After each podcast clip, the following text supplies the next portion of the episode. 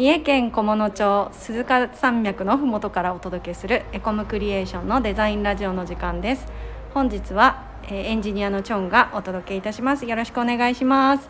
今日もまた、えーお二人ゲストを呼んでみました。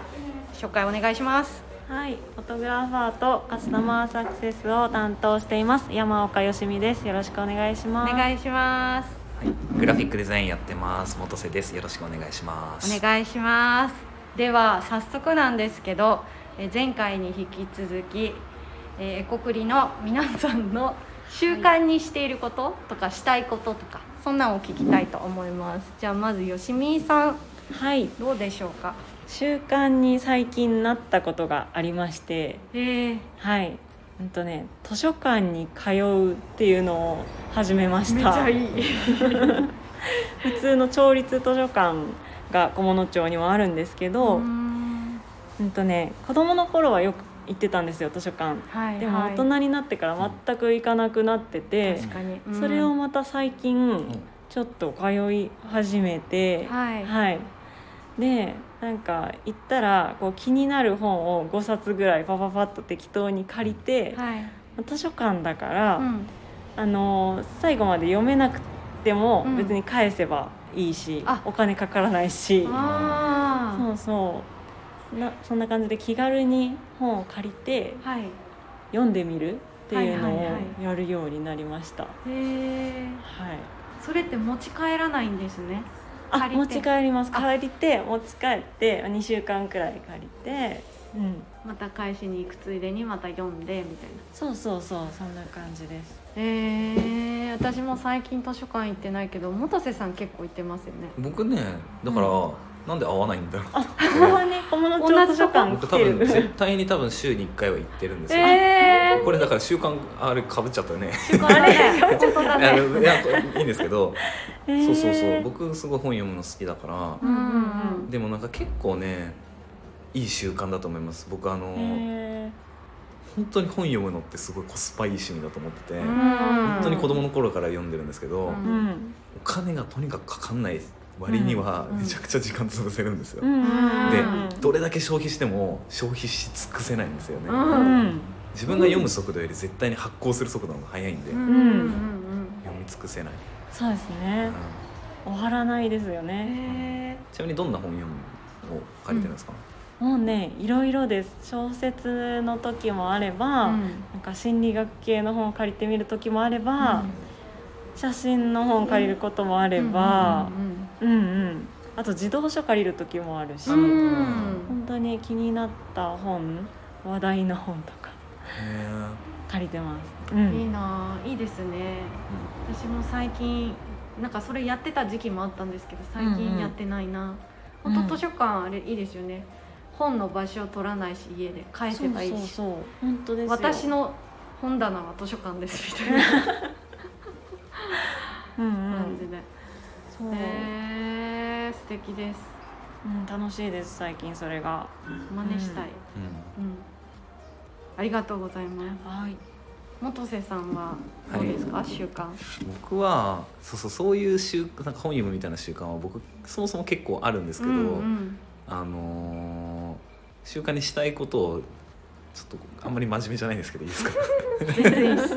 僕あの最近あの稲作をするゲームを始めまして。何それ？えあの天水稲作な姫っていう少し前に出たゲームなんですけれど、えあのーなんだろうな。あのちょっと稲作っぽい要素があるとかじゃなくてガチ稲作なんですよ。え稲作ってこれ？この稲作ってあの稲を植える。苗を植えて育てるんですけど なんかゲームのそういう畑とかって割とこう勝手に育ってすごい速度で育っていくじゃないですか。じゃなくて割と本当にちゃんとあの苗を育てるところから始めてで畑を畑田んぼを耕して、はい。であの水を張ってこう植えてであのその水の管理とかもしなきゃいけないんですよ。でなるほど。こうなんちゃらい稲なんちゃら機みたいなのがあってその時には水水量を35%水温を何とかしなきゃいけないみたいな。ー。でちゃんとそれはそれなんですけど稲を育てると主人公の力が上がるっていうゲームへえなんか面白そう。でそれの何を習慣にしたいかっていうとうん確かに確かに。あの あのそれゲームがうん。本当にそのかなりリアルな稲作で、はい。こうしたらいいみたいなのがないんですよその稲作に対して。だから例えばその環境的にすごく雨がたくさん降ったりとか、はい。そのその年の気温が寒かったら調整しなきゃいけないんですよね。だからゲームの攻略本とかにできないんですよ。で何を攻略知識にするかっていうと農林水産省のホームページを見るっていうのやつですいやまあまあちょっとそれは過剰でもあるんですけどちょっと過剰なんだけど実際なんかすごい勉強になることがあって。えじゃあもうなんだろう水をやらないともう枯れてしまうみたいなそんなのもあります？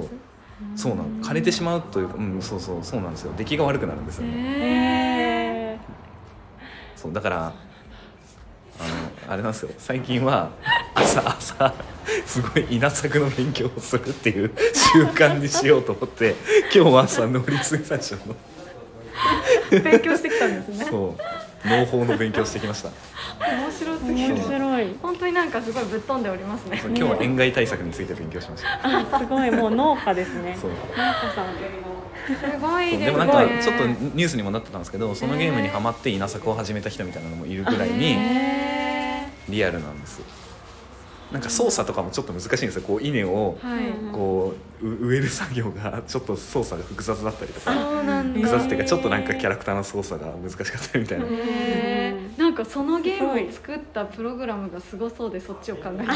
確かに確かに。でもそう開発に10年ぐらいかかったとかなんかそういう話だったと思います。インディーズで出たゲームだったと思うんですけへどー。確か。すごくヒットしてうんうん。とても面白いんですけど複雑なんで結構人を選ぶゲームかもしれない。爽快感とかじゃないですね。本当ですね。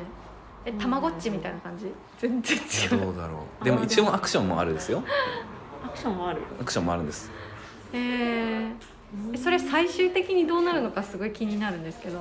何年も何年も稲育えてあの育えてる。何年もやるんですか？あの育てれば育てるほどうんなんかこう自分の環境とか良くなるんですよね。やっぱ食料自給なんで狩りに行ってはいはい。こう肉取ってきて米は自給するみたいな。あそうなんで米を育てると自分強くなるからより強い獣を倒せるようになる。あーあ自分のあれですね。だから自分の米で、うん。その自分がだんだん成長していくそうそうそう良くなっていく。強くなっていくなるほど。面白そうですね、はい。案外やってみたら なんかえって思ったけど案外やってみたら楽しそうですね。結構楽しいです、うん。なるほど。面白いです、はい、稲作を習慣にするということで、じゃあいい稲をはい。